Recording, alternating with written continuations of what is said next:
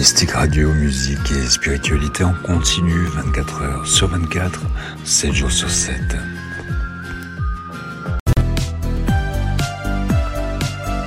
Pour vous, Sophie Vitali, médium et voyante, a sélectionné avec soin médium et voyants pour leurs véritables dons et leurs qualités humaines.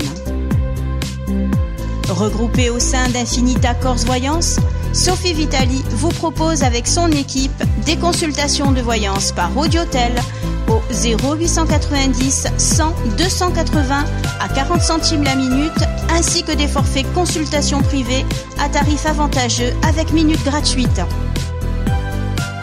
Infinita Corse Voyance, c'est aussi un cabinet de soins énergétiques à distance, des consultations en privé à partir de 1,90€ la minute.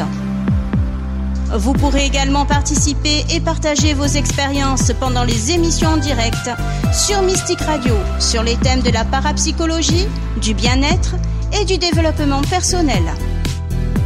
Tous les mardis dès 21h, Infinita Corse Voyance et Sophie Vitali, médium et voyante reconnue par la presse et les consultants, vous proposent de tester en direct et gratuitement les médiums de son équipe pendant les lives Voyance gratuites. Pour suivre toute l'actualité, abonnez-vous à la page Facebook Sophie Vitali Médium Voyante. Consultez le site internet www.infinita-corse-voyance.com, le service audiotel au 0890 100 280, 0890 100 280 à 40 centimes la minute.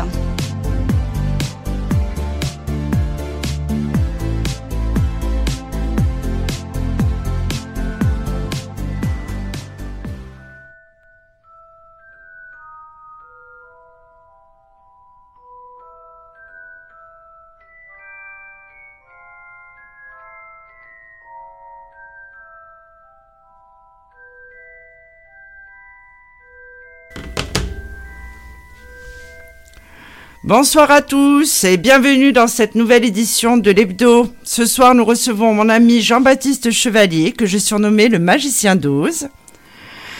Je suis. Oh oui, c'est beau. Je suis accompagnée de mes chroniqueurs de choc, comme toujours, les piliers. Lily Rose et Bassoane. Bonsoir à tous. Bonsoir. Salut tout le monde. Bonsoir tout le monde. Alors, comment s'est passé votre week-end, les amis? Très bien, avec un beau soleil. On a travaillé, quoi. Sauf peut-être le magicien d'Oz. Sauf peut-être, ça y est, tout de suite. Alors, tout de suite. Ça, Oh. tout de Les- suite la réputation. Non, non, j'ai j'ai profité de mon petit soleil aussi. Il faisait beau. C'est Bon, vrai. très bien. Moi, j'ai profité du soleil euh, qui allait sur mon bureau, comme d'habitude, on est dimanche. Donc, bon, voilà, rien ne Eh ben. change. Alors, Bassoane. Bon, bah, si t'as une fenêtre. Bah euh, oui, j'ai une fenêtre près de mon bureau, tu ne t'en souviens pas peut-être Alors, Alors, c'est Bassoane. parfait. Bassoane a choisi de nous parler de l'évolution de la magie et de l'illusion à travers les âges. Ça va passionner Jean-Baptiste, ça, je le sens. Ah ouais, je suis déjà tout émerveillé. Bassoane. Donc euh, non, mais c'est vrai que c'est un sujet euh, mystérieux parce que bon, euh, moi, quand je me suis pensé, euh, pensé ce, penché sur le sujet, même pas, évident. Alors, l'histoire de la magie, la première apparition de la magie, à proprement parler, donc de l'illusionnisme, survint en Égypte. Donc c'était en Égypte, hein, euh, le premier le premier magicien, on va dire. Un sorcier décapitait des oiseaux et leur rendait leur tête. Alors ça, ça devait être marrant. Je sais pas si tu le fais ça comme tour. Décapiter un oiseau. Et Non, mais d'accord, mais. Non, mais attends, attends, attends, Bassoane, c'était pas de la magie puisqu'il les décapitait. Oui, mais ils rendaient leur tête. Alors je. Ah bon? voilà, moi, je te... moi, je te dis ce qui a marqué. Hein. Hein, Il tout leur ça. remettait la De tête. toute façon, il y, a- il y, a ma- il y a magie blanche et magie noire. Alors, euh, Ah non, mais Non, ça, c'est encore autre chose. Moi, moi, je te lis. Un sorcier décapitait les oiseaux et leur rendait leur tête. Donc, c'est-à-dire qu'il faisait, euh, euh, il faisait semblant, quoi. hein. Non, mais, att- je, mais attends, attends, je- attends, attends. Jean-Baptiste. je suppose. Oui, Jean écoute-moi bien, JB. Euh, là, on Oui. parle de magie, mais qui a un rapport avec euh, ton travail. Enfin, ta passion ou ta capté, profession. blanche. Ah, ouais, bon. ouais, bah ouais, ouais, ouais. Avec, euh, J'ai capté. D'accord, Ah bon, bon, bon, qu'on soit bien d'accord.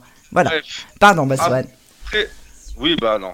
Alors, je continue. Alors oui, c'est c'est ça, c'est les oiseaux, ils leur coupent la tête et après ça repousse.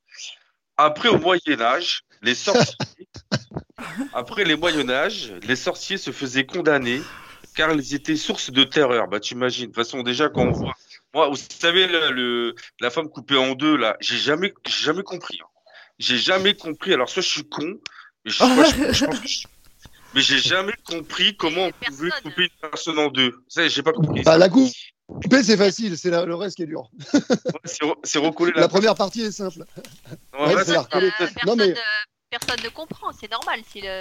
Ouais, non, mais Non, c'est mais pour ça que- t'imagines que, à- à plus à notre époque, c'est marrant, c'est une énigme. Mais imagine à l'époque euh, du Moyen Âge, un truc comme ça, c'est vrai qu'on passait pour un sorcier, forcément.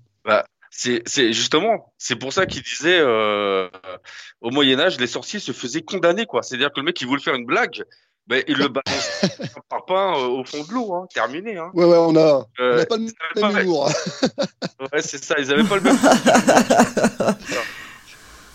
Après, qu'est-ce qu'ils disent? En mai 1240, en mai de, oui, c'est ça, 1240, Roger Bacon, Roger Bacon, un moine, défendit pour la première fois de l'histoire que la magie avait un but récréatif et n'était nullement associée au diable. Donc, bah, on peut remercier donc euh, le moine euh, Roger Bacon, euh, qui dit mais non, mais non, bande de couillons, vous voyez pas qui blague le mec? Vous voyez pas que c'est, il veut faire des blagounettes? Arrêtez. Donc lui, bah, c'est grâce à lui que vous avez la vie sauve apparemment. Hein. Bah, ouais, donc, tu vois, Sophie, c'est- on peut considérer que c'est en 1240 qu'on a fait la, la distinction entre la magie blanche et la magie noire. Oui, Ben, ça, ça me fait penser à l'histoire, euh, parce que je viens d'écrire cet article, euh, sur euh, les sorcières de Salem. Tout est parti Euh, d'une ouais. euh, d'une Faut- blague de ce style. hein. Quand bah, même, je- ça met l'ambiance. Ambiance. voilà, Non, désolé. non, t'as coupé, pardon, j'arrête de parler, moi. Je, je ne fais Non, mais non, justement, il faut parler, il faut discuter. Alors, euh, ensuite, c'est quoi? Ta, ta, ta, ta, ta. Alors voilà, le premier livre, le premier livre sur la magie, The Discovery of Witchcraft. Donc, si je pense que c'est le livre des sorcières, hein, si je comprends, publié en 1584, fut une étape importante. Il permit à la magie de se répandre partout et inspira donc les premiers illusionnistes. Donc le livre, c'était The Discovery of Witchcraft. Donc ça, c'est le livre des sorcières, je pense, publié en 1584. 1584. Est-ce qu'il y avait encore euh, Jules Verne à cette époque-là? Non, lui, c'était peut-être avant. Ah ben voilà. Mhm. Donc ça veut dire, on peut dire merci à ce livre-là hein, qui a permis à la magie de se répandre euh, partout, dans le monde entier.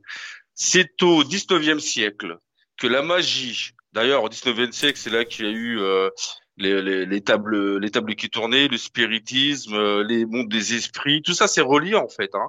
Donc c'est au 19e siècle que la magie, utilisant la science, fait son, appara- son apparition avec Jean-Eugène Robert Houdin, 1805-1871, ce très grand Mhm. illusionniste, le meilleur parmi les prestidigateurs français, et il inspira de nombreuses personnes. Sa réputation était mondiale, il était aussi et surtout un scientifique. Nous allons donc particulièrement nous intéresser à lui. Il fut Mhm. particulièrement connu dans le domaine de l'illusion, car ce fut le premier à lui donner une telle ampleur. Ses tours consistaient à se, ses tours consistaient à faire sortir des objets trop grands pour tenir dans une boîte, faire léviter des gens et faire de la divination. Il devint tellement populaire que le roi Louis-Philippe l'invita à faire une, représent- une représentation chez lui, la reine d'Angleterre Victoria également. Ah oui, mais à l'époque, ils avaient que ça aussi. Hein. Bah oui, mais le mec, il était super doué parce que s'il arrive à faire euh, monter des gens en lévitation, euh, Oui, ah bah c'est sûr. hein. Bah voilà. Euh, Ouais, je- Robert Houdin, il a dépoussiéré la magie, en fait. De son temps, c'était hyper moderne. Alors maintenant, quand on voit ça aujourd'hui, c'est top euh, vieillissant, ringard, c'est toute une époque. Mais c'est vrai qu'à l'époque, il arrivait, bam, c'était vraiment euh, le Copperfield de l'époque, quoi. C'était le mec moderne, quoi. bah, le mec, euh, c'est ça. Euh, Jean, Jean Eugène Robert Houdin. C'est pas lui qu'on a appelé Houdini? Non, alors, ça- alors, non, Non, c'est un autre. Houdini, Houdini, c'était son élève. Ça a été Oui, son ça. élève à Houdin. Et D'accord. après, Houdini a changé de nom. Enfin, il s'est appelé Houdini, du coup, et euh, il s'est spécialisé dans, dans tout ce qui est euh, escamotage, après, évasion et compagnie. Mais c'est deux personnes différentes. Ok, c'est parce que là, on parle bien de Jean-Eugène Robert Houdini, Houdin, pardon, Non, 1800. Houdin, ouais. 171, c'est ça. Bah, les- J'avoue que son anniversaire, euh, je l'ai zappé, mais c'est ça. Hier, c'était hier, tu l'as raté là. Ouais, j'ai merdé, putain, j'avais un rappel. Mais il avait pas Facebook aussi, ce con. ça aide. Oui, c'est ça. À l'époque, ils avaient peut-être un Facebook à eux. hein. Alors ensuite, qu'est-ce qu'ils disent? Alors, il devint tellement populaire que le roi Louis-Philippe l'invita à faire un représentant chez lui. La reine d'Angleterre Victoria également. Par la suite, il commença des tournées en Allemagne et en Belgique. Maintenant, parlons de son histoire pour expliquer comment il est devenu un illusionniste scientifique. J'ai cru que j'allais euh, bugger encore. Son père l'a tout d'abord obligé à devenir un notaire. Mais ses employeurs se rendirent compte qu'il était un piètre, un piètre notaire. On a vu une merde. Ah ouais, c'est une merde. Va au fond de ta classe. Allez, va faire le. Il fut cependant remarqué comme un très grand. Il fut cependant remarqué comme un très grand bon mécanicien. Quand il s'embêtait, il confectionnait des boîtes. Donc déjà, il avait, il avait ça dans le sang. Et ses, euh, et ses gérants arrivèrent à convaincre son père de lui faire des études d'horloge- d'horlogerie. Exactement. Donc, déjà, euh, à la base, euh, il était manuel et vu qu'il trafiquait les boîtes, on dit bah tiens, il serait bon pour réparer les horloges. Il excella et créa beaucoup d'objets comme des automates qui dessinent et jouent de la musique, des horloges sans mécanisme apparent, des réveils qui allument la lumière. Il déposa donc quelques brevets et fut le premier à perfectionner l'ampoule électrique à incandescence. Quand Il même. inventa le compteur de kilomètres et lorsqu'il fut atteint d'une maladie, le rendant aveugle, il décida d'essayer son ophtalmologue à créer le pupilloscope, appareil montrant les variations de la pupille à la lumière. Putain, mais le mec, c'est un génie en fait. Un- ouais, c'est ça. le mec, tu sais, c'est- on dirait un autiste là dans dans euh, comment il s'appelle avec le Dustin Hoffman. là. Ah, Ouais, Rayman. ouais, ouais, Gump Non. Euh, Euh, Euh, euh, fait fermer ma gueule. C'est ça. ah oui. X97. Bon, voici la radio, la radio du futur. Non, non, mais ça, il m'a marqué ce film-là. Non, c'était vraiment un génie. Hein. Ah Ensuite, ouais, ouais. par la suite, de nombreux magiciens s'inspirèrent de lui et un Américain d'origine hongroise tira même de lui son nom, Harry Houdini. Donc, c'est ce que tu disais tout à l'heure, euh, Jean-Baptiste. Ouais. 1874. Ah, mais je dis pas que des conneries. Hein. Euh, non, 1874-1926, maître de l'évasion. Voilà. Ici, nous avons spécialement sélectionné quelques magiciens de prestige pour vous montrer l'évolution qui s'est produite au cours des années. Alors, il y a eu Borosco, 1880-1967, et le Robert Houdin suisse. Il était aussi un horloger et a inventé des mécanismes permettant de faire grossir un objet à vue de nez et de dédoubler une chaise. Apparemment, tout le monde était horloger. Alors, je ne sais pas si toi, Jean-Baptiste, t'es un spécialiste des montres. Euh, mais euh, je sais pas. Apparemment, vous avez tous la, la notion du temps. Euh, je sais pas. Le, le temps, les horloges, c'est c'est magique déjà à la base. Hein. Ouais, ouais, ouais, ouais, ouais. Euh, après, il y a eu Soka, euh, Sorcar, pardon, Sorcar. 1913-1971, est un Indien dans la ville. Non, je plaisante. Est un Indien qui a reçu l'Oscar de la magie. Pas mal, pas mal. Sphinx. The Sphinx, ça me fait penser à Las Vegas, là, le, où il y a le, le Sphinx à côté de l'hôtel là, de la Ouais, le pyramide. Luxor. Le Luxor. Ah non, le Sphinx, pardon, non, c'est le MGM. Non, mais Ah, Jean-Baptiste, euh, oui, Jean-Baptiste euh, est un joueur de poker. Ouais, non, mais. Et apparemment, Ah, il est très bon. euh. Oui, ah bah. Non, non, non, je suis pas très bon. Non, non. Ah bon Ah, je croyais que- je ah bah, suis écoute. juste euh, amoureux de ce jeu et de là à dire que je suis bon, non. Mais, ah, tu... mais parce qu'en plus, tu te fais dépouiller. je- Parce qu'en plus, quoi? Tu te fais dépouiller quand tu arrives là-bas. Non, non, non. Non, non, non. ça Ah, je pensais que t'étais très bon. Mais en plus, Ah, eh, non, en plus, en, Alors en là- tant que magicien, là, ils ont peur de toi parce que tu dois avoir des cartes partout dans tes poches. Oh, Donc, euh, bah, vu mes résultats, ils me disent bienvenue, asseyez-vous, qu'est-ce que vous voulez boire, hein, je t'assure. hein. Ah ouais. en fait, le, magicien, le magicien qui perd tout son argent, euh, Ouais, le Charlie Il m'offre pas une suite à disposition, mais c'est tout juste. Il y en a qui viennent de loin quand je suis là, hein, euh, quand j'arrive à Vegas. hein, ils savent Non, non, mais. C'est un- c'est un jeu, c'est ludique, je rigole. Mais c'est vrai, je vais souvent à Vegas. J'aime bien cette ville. Non, mais c'est, c'est. euh, Alors voilà. Donc là, je parlais de Sorcar, hein, c'est ça. Donc est un Indien qui a reçu l'Oscar de la magie. Donc un Indien, car il arriva, car il arriva à faire, il arrivait à faire disparaître un éléphant grâce à une technologie développée. D'accord, c'était en. Ils ont Salut. ils ont pas précisé, mais je pense que c'est dans les années 70 vu qu'il est qu'il est mort en dans 71. Alors, il y a eu les frères Eck. Alors les frères Eck, 1900, euh, 1911, 1991, 1994, bon, qui sont morts euh, ouais à trois ans près, qui ont avec un autre magicien présenté le tour de l'homme scié en deux pour la première fois en 1937. Ouais, c'est intéressant ça. Ça aurait- 1937. D'accord, donc c'est la première fois que l'homme scié. euh, ouais, je pense que pour l'é- l'époque, les gens ils étaient traumatisés, quoi. Bah peut-être, et puis ça aurait été intéressant. Alors évidemment, on peut pas en parler là, mais de voir la méthode qu'ils utilisaient, parce que la femme coupée en deux, la fameuse, il faut savoir qu'il y a eu plusieurs méthodes. Enfin, il y a plusieurs solutions pour, ce- le, pour le même tour. Donc ça aurait été intéressant de voir à l'époque le démarrage, quoi. Par quoi ils ont commencé. euh, Bah, de toute façon, moi-même, je sais pas comment vous faites, donc de toute façon, Mais, euh, tu De vois, toute façon, euh, il faut savoir que, je- que Jean-Baptiste euh, dévoile- ne, ne dévoile jamais rien. hein. Moi, j'ai essayé de le faire non, parler. mais, euh, non, mais, c'est euh, intéressant de savoir que.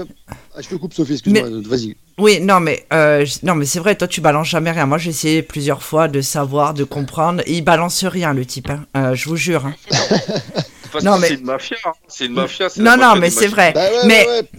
Est-ce que tu, toi Jean, euh, Jean baptiste est-ce que tu as déjà fait justement ce tour de la femme coupée en deux, la fameuse là? Oui oui, oui, oui, oui, oui, oui, oui, je le fais. Euh, bah, c'est marrant parce que c'est pas du tout mon créneau. Ce qu'on appelle, ça, ce que t'appelles euh, la femme coupée en deux, ça porte un nom, c'est ce qu'on appelle des grandes illusions.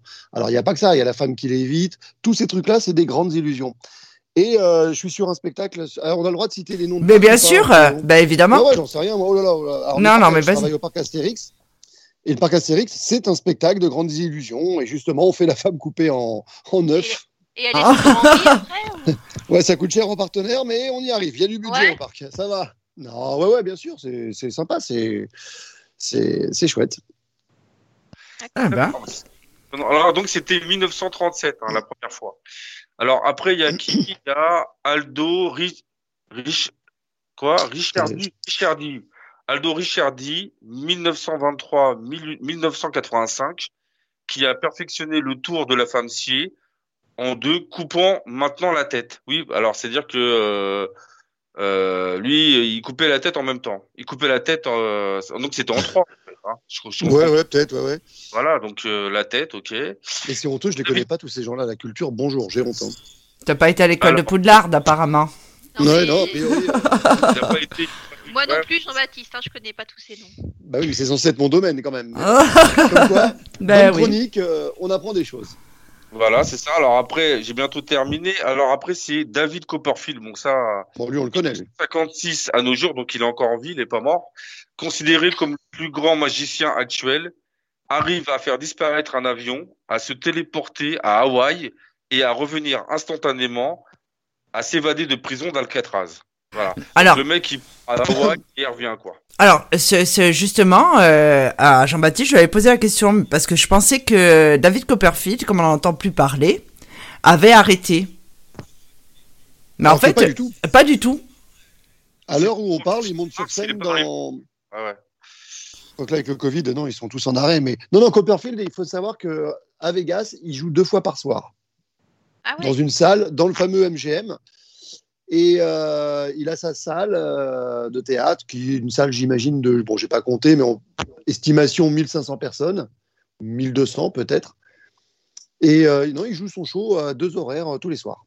Ah, dis donc. Et en fait, on n'en entend plus parler. Et en fait, il a été euh, exposé dans la presse parce qu'il était avec Claudia Schiffer. Ouais, ça remonte à plus de 20 ans cette histoire. Oui. Peut-être encore plus.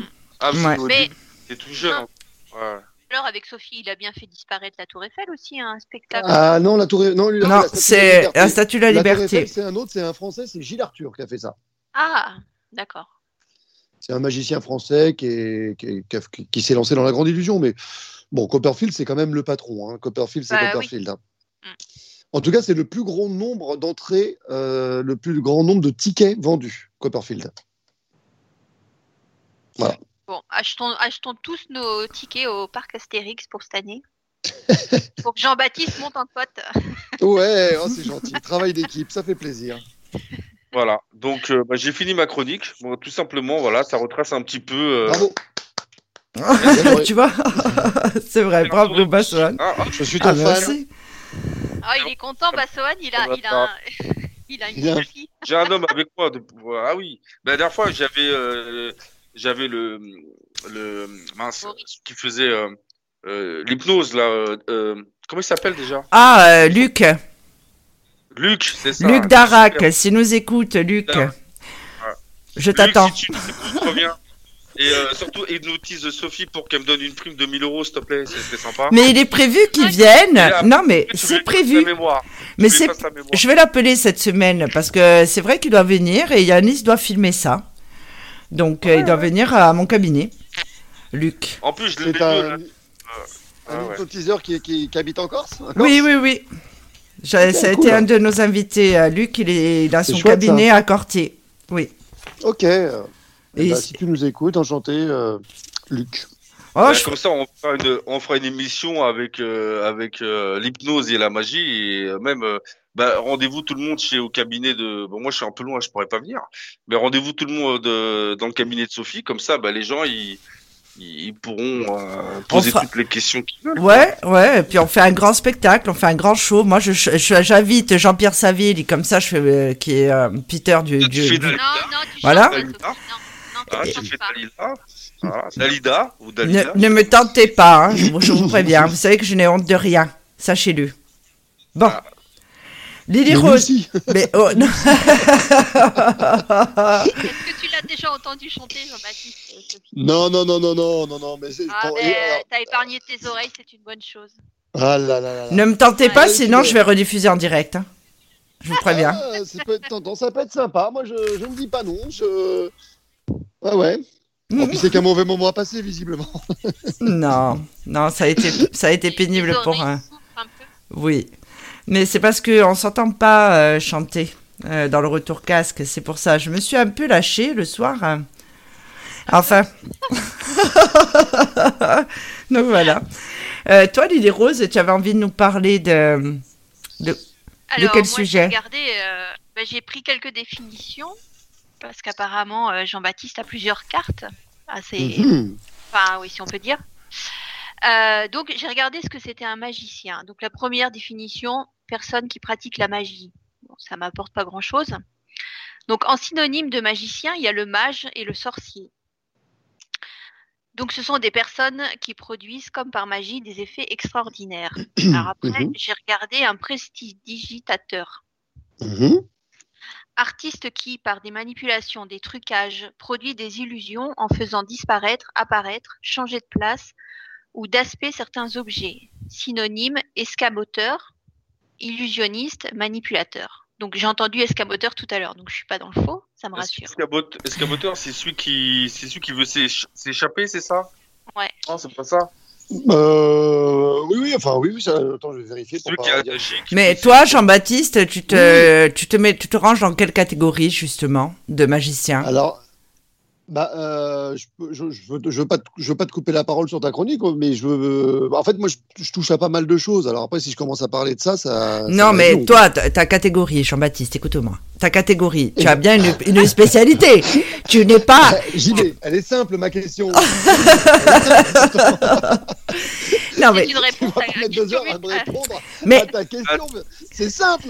mais, non, mais, je fais du cabaret, moi. Je, voilà, je te réponds là. Voilà. Je, je fais du cabaret. Le cabaret, c'est un spectacle participatif interactif où je fais marrer les gens. Ça se veut drôle. J'ai pas dit que ça l'était. Hein. C'est burlesque. Euh, ça se veut drôle. Euh, burlesque, non. Burlesque, c'est une euh, catégorie d'humour. Moi, c'est pas là-dedans. Je suis plutôt dans du stand-up. D'accord.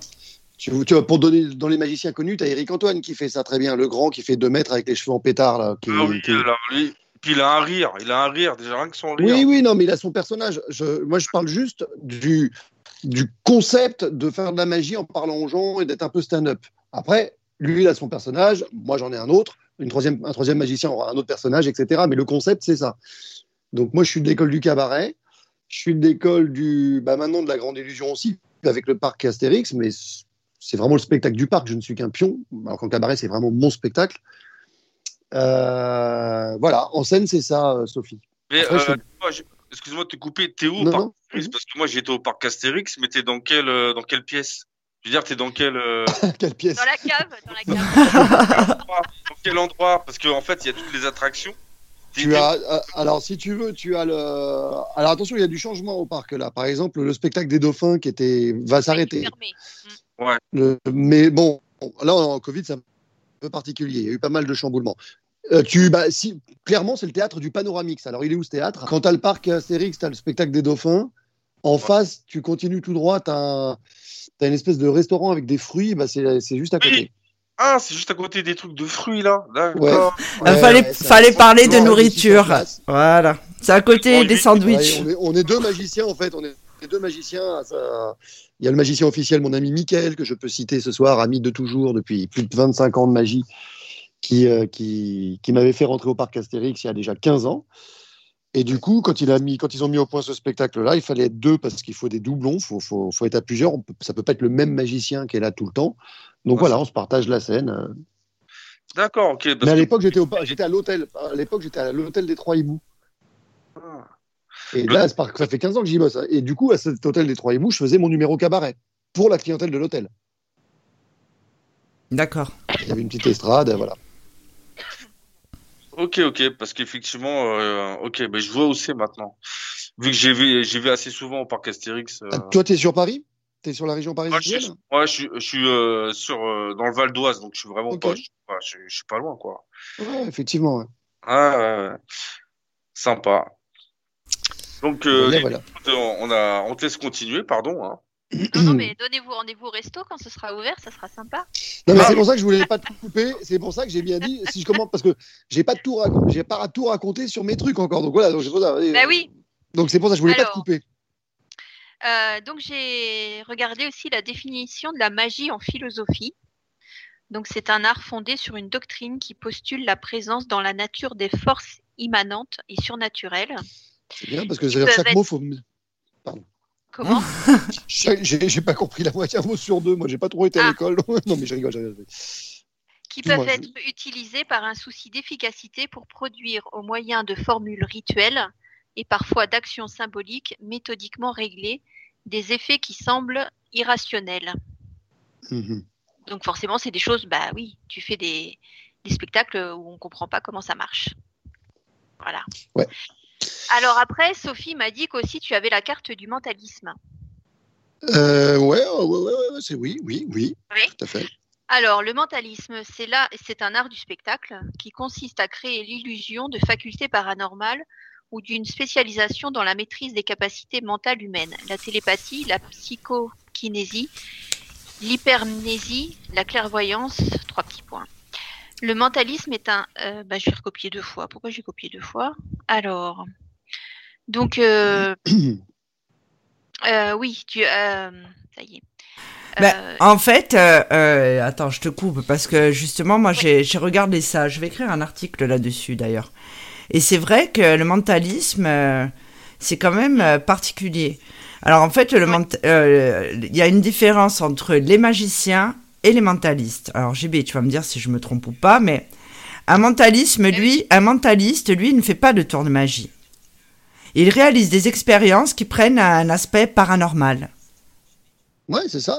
C'est ça en fait. Il se la- lance. la, C'est une façon- la sujection, l'hypnose. Moi, je- Oui, c'est une manipulation Moi, j'aurais mentale. tendance à te dire que le, le mentalisme est une manière de présenter un tour de magie. Moi, c'est, mais c'est, Mm. je, vais, je me ferai, je vais, attention, je vais me faire euh, taper par les mentalistes en disant ça. Mais moi, c'est une manière de présenter de la magie, c'est-à-dire donner une crédibilité, donner un sens. euh, alors peut-être ésotérique ou ce qu'on veut, mais évidemment, c'est du spectacle.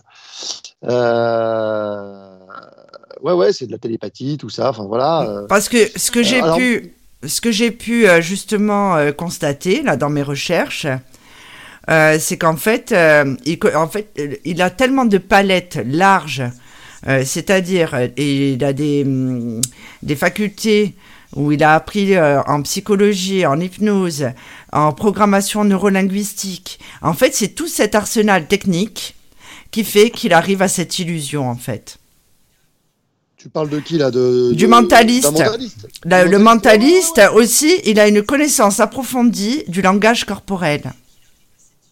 En Oui, fait, tout à fait, ouais, c'est je- un, c'est un spécialiste en gestion du mental humain, tout simplement. Alors, est-ce que le, moi j'ai une question, est-ce que le mentaliste, euh, il peut faire son travail juste euh, avec la voix, sans voir la personne, ou il faut absolument voir la personne? Euh, Je pense Ouais, que oui, hein, que- parce qu'il y a la gestuelle corporelle. Non, mais attends, euh, laisse-le parler. Oui, oui, euh, je- bah, c'est comme tout, euh, si tu veux. Il y a des un maçon. Est-ce qu'il peut peindre euh, Est-ce que est-ce qu'un un peintre peut peut peindre une pièce en Enfin, oui, enfin, oui pour certaines expériences et non pour d'autres. Voilà. D'accord. Non, parce que, c'est ce qui pourrait nous déf- dé- c'est ce qui pourrait nous, déférer- nous différencier de la médiumnité. Le mentalisme reste du spectacle. Ça veut- et le mentaliste ne, ne prétend pas ne pas avoir d'astuces, de trucages, de trucs comme ça. Il prétend pas avoir des vrais pouvoirs. Ça Mm. fait partie de son scénario de dire qu'il a des pouvoirs, mais c'est comme un combat de catch. On sait que c'est truqué, mais on ne veut pas y croire. On veut croire qu'il se tape vraiment. Bah, c'est pareil, le mentaliste, on aime bien croire qu'il a des vrais pouvoirs, mais, mais, il lui dit- mais c'est, c'est, alors, c'est vrai que parmi tous les trucages, il va aussi utiliser de la, de la psychologie, du langage corporel, du langage non verbal, etc. Mm. Mais mêlé à des petites astuces de magicien quand même. Hein. Faut pas... Ouais. Oui, il a une Mais- palette qui est très large. Alors moi, quand je dis Euh. que je fais du mentalisme, je m'intéresse au mentalisme, mais je ne m'impose pas en tant qu'artiste mentaliste. C'est-à-dire que je suis bien magicien et des fois je balance des expériences de mentalisme, mais ça passe comme un tour de magie. Je ne cherche pas à, à être mentaliste. J'adore la discipline, c'est-à-dire que je m'y intéresse énormément. Je l'ai beaucoup étudié. Alors, je reviens sur euh, et ça, on en a déjà parlé ensemble, euh, JB. Je l'ai mise euh, la fameuse vidéo que tu m'as dit c'est pas la meilleure, mais enfin je l'ai mise euh, dans l'article que j'ai créé euh, sur euh, sur le site Infinita Corse Voyance, où justement euh, on te voit avec un jeune homme qui a un livre dans les mains et tu lui Ah demandes. oui, oui. Bon, c'est celle-là, la vidéo. Oui. Ça, ça, ça m'impressionne. Ma fille l'a Bon, bah, vu, ça, elle m'a dit. Oh, qu'est-ce qu'il est fort cet homme. Ah, enfin, une qui a du goût. Oh. Elle m'a dit qu'est-ce qu'il est fort. Non mais euh, et ça, ça, ça me fait halluciner. Bon, bah ça, c'est du mentalisme, par exemple. Ouais. Ouais, Voilà. mais c'est. Euh, pas un truc. Oui, d'accord, mais comment c'est possible qu'il y ait un truc Puisque tu peux pas savoir ce qu'il est en train de lire, cet homme? C'est ça, moi, qui me dépasse. JB, il va falloir que tu me prennes en stage. Il faut que je comprenne des choses. Parce que ça, c'est quelque chose, ça me. vraiment, hein, je me pose beaucoup de questions. Bah, tu vois, c'est cool. Bah, tant mieux. C'est chouette. C'est le but. Le but, euh, c'est quand même de divertir avant tout. Et donc, euh, le divertissement peut aussi passer par le dérangement. Tu vois, ça, ah, peut. Une expérience de mentalisme, ça peut déranger un peu. Ouais. Oui, oui, parce qu'on se demande vraiment. euh, Donc, vas-y, pardon, Lily Rose, on t'a bien, on t'a bien coupé. Non, mais j'ai terminé au niveau des définitions. Et alors, j'ai regardé un petit peu euh, euh, au niveau des films et des séries Mhm. euh, où on parlait de magiciens, Ah de ouais. prestigitateurs. Alors, j'avoue que j'ai pas trouvé. Bon, alors j'ai pris vraiment les plus les plus euh, connus. Donc le, le premier euh, le premier film américain qui est sorti où on parlait d'un magicien, c'était en 1939. Mhm. C'était adapté d'un roman et le titre c'était Le magicien d'Oz. Ouais. Le magicien d'Oz.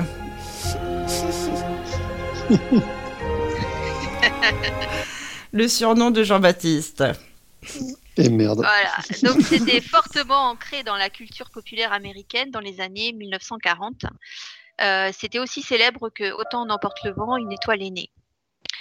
Euh, donc c'est l'histoire de Dorothy, une jeune orpheline qui vit chez son oncle et sa tante. Tout allait pour le mieux, sauf que l'institutrice détestait son chien. C'est alors que Dorothy fait un rêve où elle se trouve transportée au royaume magique des, des Munchkins. Ah, Excusez-moi pour l'accent anglais, hein, c'est pas mon truc.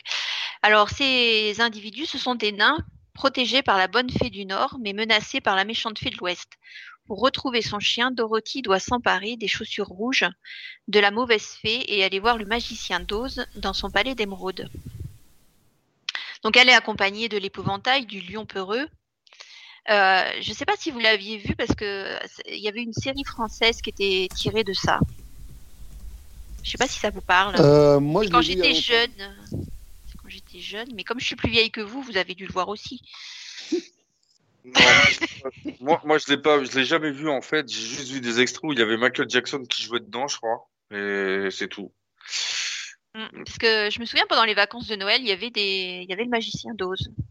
Ouais, ouais, ouais, C'était des, petits mais- épisodes de 25 minutes. Voilà. Ouais. Ensuite, euh, en 2013, euh, bah, toujours avec Oz, le monde fanta- fantastique d'Oz.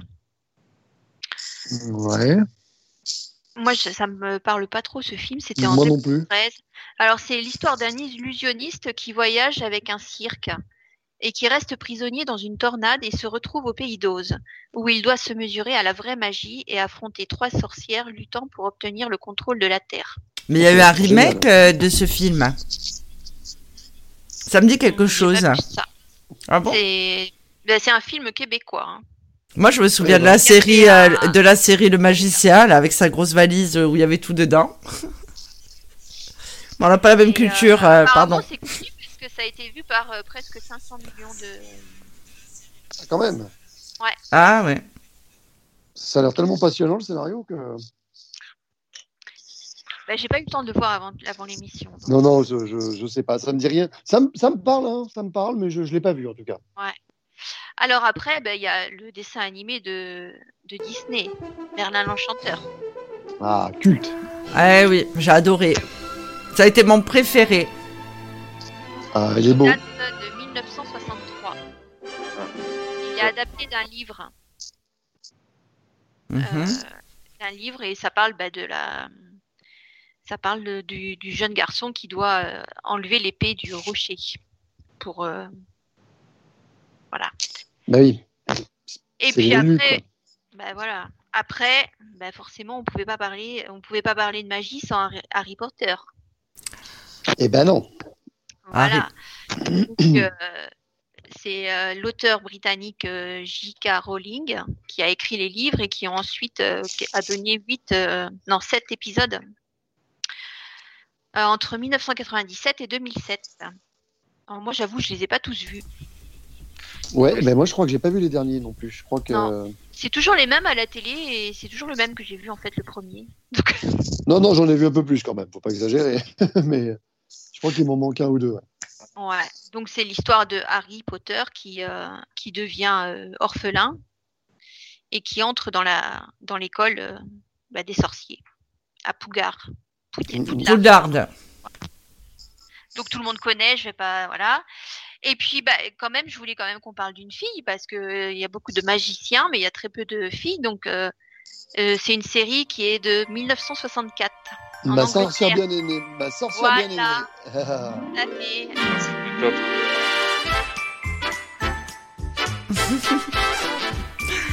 Non, mais vous avez remarqué quand même que ce soir, je suis au top euh, question technique. J'adorais cette série. Moi aussi. Donc euh, comment elle s'appelait déjà euh, Martha Sabrina. Non, pas du C'était dans tout. son nez, quoi. Sabrina. Non, c'était pas Sabrina. Sabrina. Non, Pas elle, Sabrina non, elle s'appelait pas Sabrina. Samantha. Samantha. Samantha. Samantha. Et Oui, lui, il a il raison, avait un. c'est Samantha. Entre temps, je pense que l'acteur est décédé. Il y en avait eu un autre après. Il y en a un autre. C'était Samantha et Jean-Pierre. Et la Ah, voilà, c'est ça. Samantha. Tabata. Samantha, Voilà. qui- Tabata. voilà, Samantha qui est une sorcière, une éminente, so- enfin, elle est membre d'une éminente société de sorcellerie.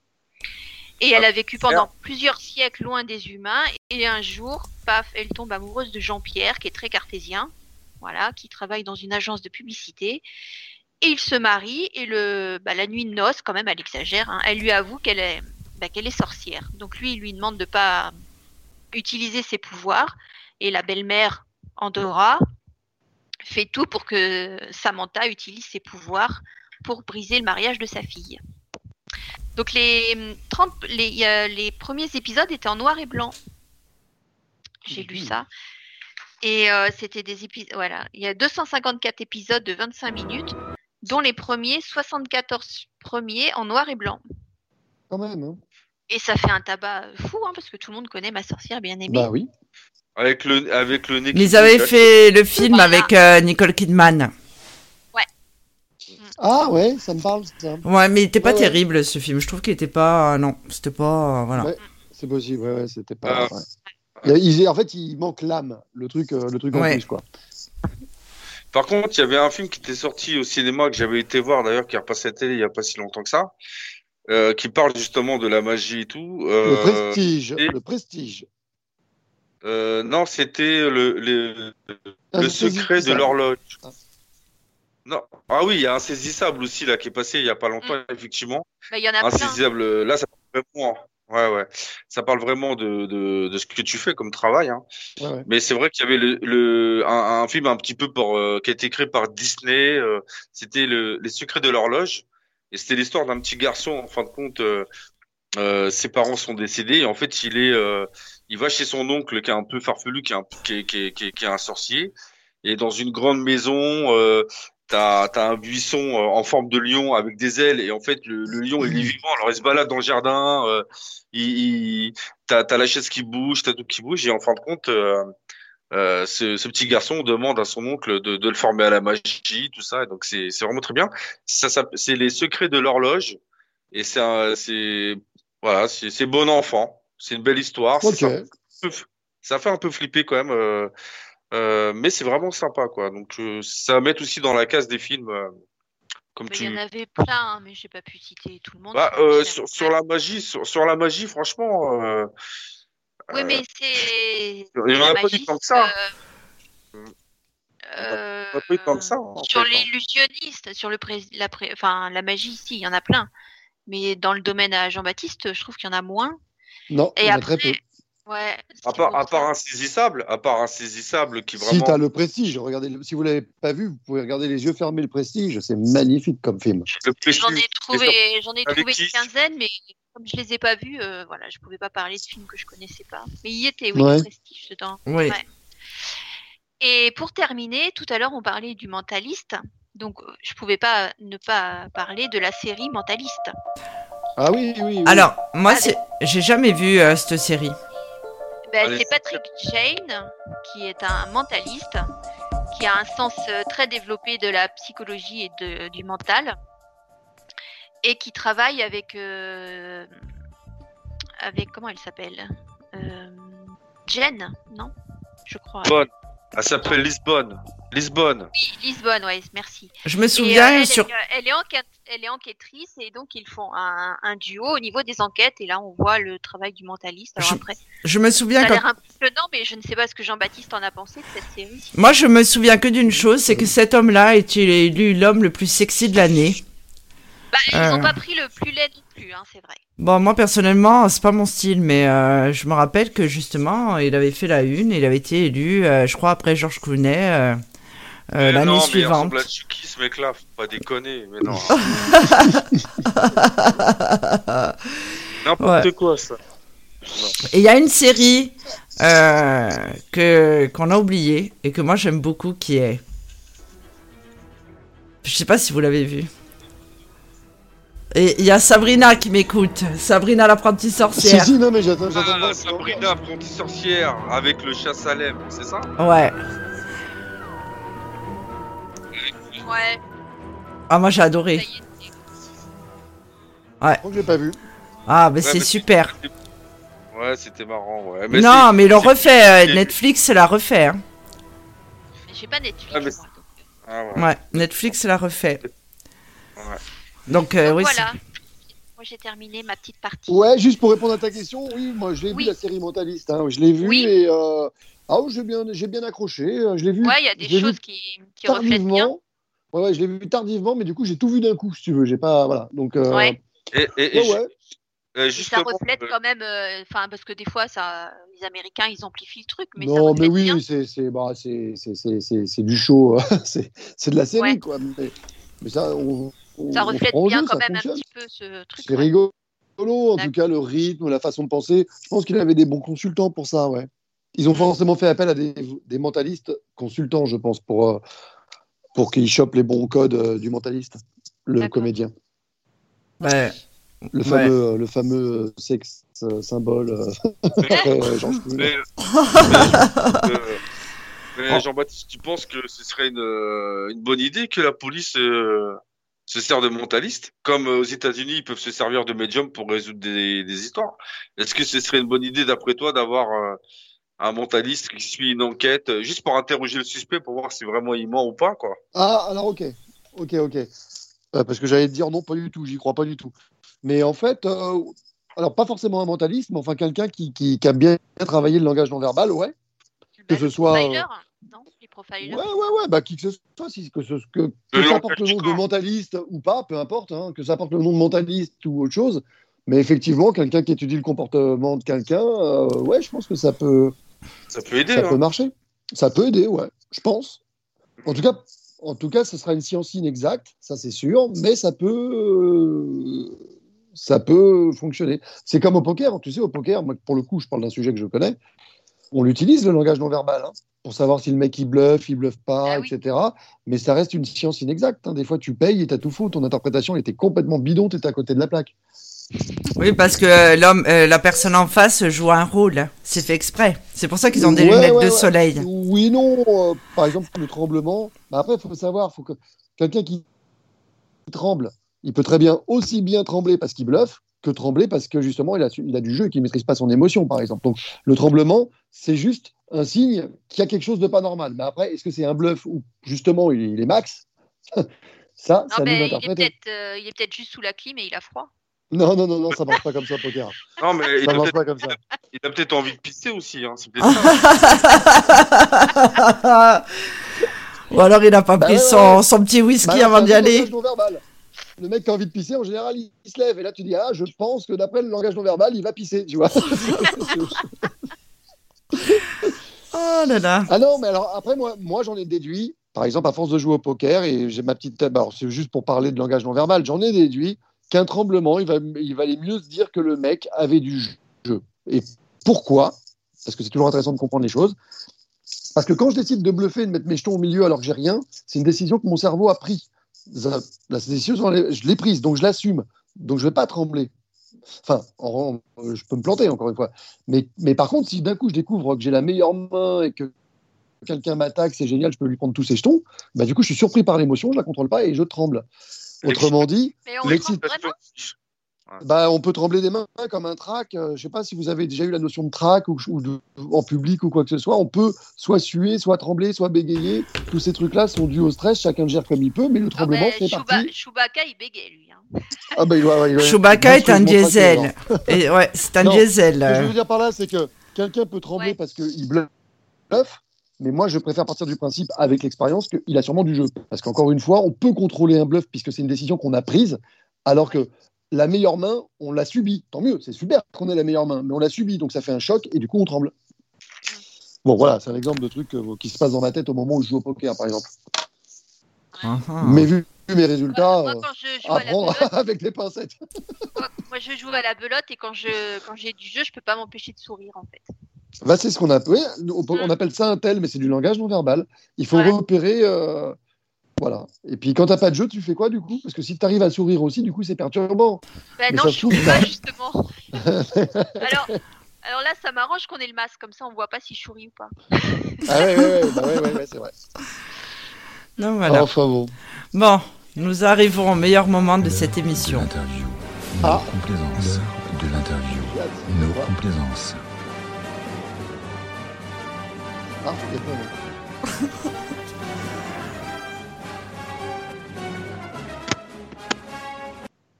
Alors, Jean-Baptiste, es-tu prêt à répondre à toutes mes questions? Il y a combien de jokers? Il n'y en a pas. Alors oui. Alors, tu exerces la profession de magicien, ça on l'avait compris.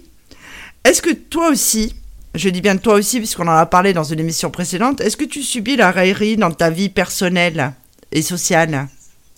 La raillerie, c'est-à-dire on se moque de mon Ouais. métier. Oui. Euh, pas trop. Pas trop. J'ai c'est pas trop. Pas trop. J'ai l'impression que c'est un métier qui surprend. Euh, Ils suscitent de l'intérêt en tout cas, mais la, la raillerie, non. Ou alors euh, ils sont sympas, ils sont diplomates. Ok. Quel personnage t'a fait rêver et justement t'a conforté dans l'idée de devenir magicien? Est-ce qu'il y a eu un déclencheur? Sophie, euh, non, je. Euh, quel personnage m'a fait rêver Alors, est-ce que tu parles de mes profs de magie enfin, mes... Non, est-ce que, Gérard Majax, par exemple, c'est- quand j'étais petit, Gérard Majax, c'était ma star, quoi. Voilà. Donc, euh, toi, tu as commencé la magie, tu avais quel âge? J'ai commencé la magie, mes premiers tours, je les- j'ai dû commencer vers 11 ans. Des petits tours truqués et tout ça, peut-être même un peu avant. Euh, euh, j'ai complètement lâché l'affaire vers 14 ans pour faire de la musique. Et à un moment donné, il a fallu en vivre. Et le hasard m'a mis devant des vendeurs de tours de magie. Ça m'a remis le pied à l'étrier. Je me suis fait pote avec eux. Et à partir de là, euh, des créneaux sont ouverts à moi. Donc euh, voilà. J'ai commencé tôt, j'ai arrêté et j'ai repris plus tard. Et après, j'ai plus jamais lâché. D'accord. Et as-tu été diplômé de Poudlard? Est-ce qu'il y a des écoles euh, de formation pour devenir magicien? Par Non, exemple. Si je t'explique comment je me suis formé, tu vas rire. Mais, Ah bah Alors, vas-y. On t'écoute. Eh ben, euh, si tu veux, euh, comment faire simple? Si tu veux, j'ai commencé à gagner des pépettes avec la magie en étant vendeur. C'est des stands de magie qui existent encore aujourd'hui. Je travaille toujours sur des stands de magie. J'ai même ma boîte. On loue des emplacements et on est camelot quelque part. On fait des démonstrations. Ceux qui veulent acheter, ils passent derrière et on leur apprend. On voit ça à la foire de Paris, on voit ça euh, toutes les foires internationales de France, on voit ça dans les marchés de Noël. Donc je me suis retrouvé propulsé à l'âge de 18 ans dans un univers de camelots. Et quand je voyais les camelots en train de vendre leur rap, euh, leur poils et compagnie, j'étais fasciné. Je me disais, mais ils ont tout compris au spectacle. Ils savent attirer du monde, ils savent le garder, ils savent, euh, ils, ils- ils ont tout pigé à la gestion de foule. Et je me suis calqué sur eux pour apprendre mon métier. Parce fou, que hein parce que c'est vrai que toi, tu plusieurs fois, tu m'en as parlé, là, tu fais Kid Expo. Kid Expo, c'est un des emplacements. dans le- C'est un salon Mm. spécial enfant. C'est un gros un salon, apparemment. Ouais. C'est un salon de 5 jours. C'est pas un gros, hein. les plus gros, c'est les Ah foires bon internationales. hein. Ça fait 10-12 jours, c'est gros, quoi. Ça- 10-12 jours, c'est intense. Kid Expo, c'est 5 jours. D'accord. Et, euh, et effectivement, bah, toute la journée, j'ai mon micro et je, je fais la démonstration. Je vends des tours de magie euh, aux familles. Et ceux qui veulent acheter, on leur apprend derrière en secret comment ça marche. Autrement dit, on travaille à deux. Il y a toujours un démonstrateur et un prof. D'accord. Ouais, Il y a toujours un, il y a toujours un mentor en fait. Ouais, ouais, bah, le, le prof, c'est celui qui encaisse, hein, ceci dit. hein.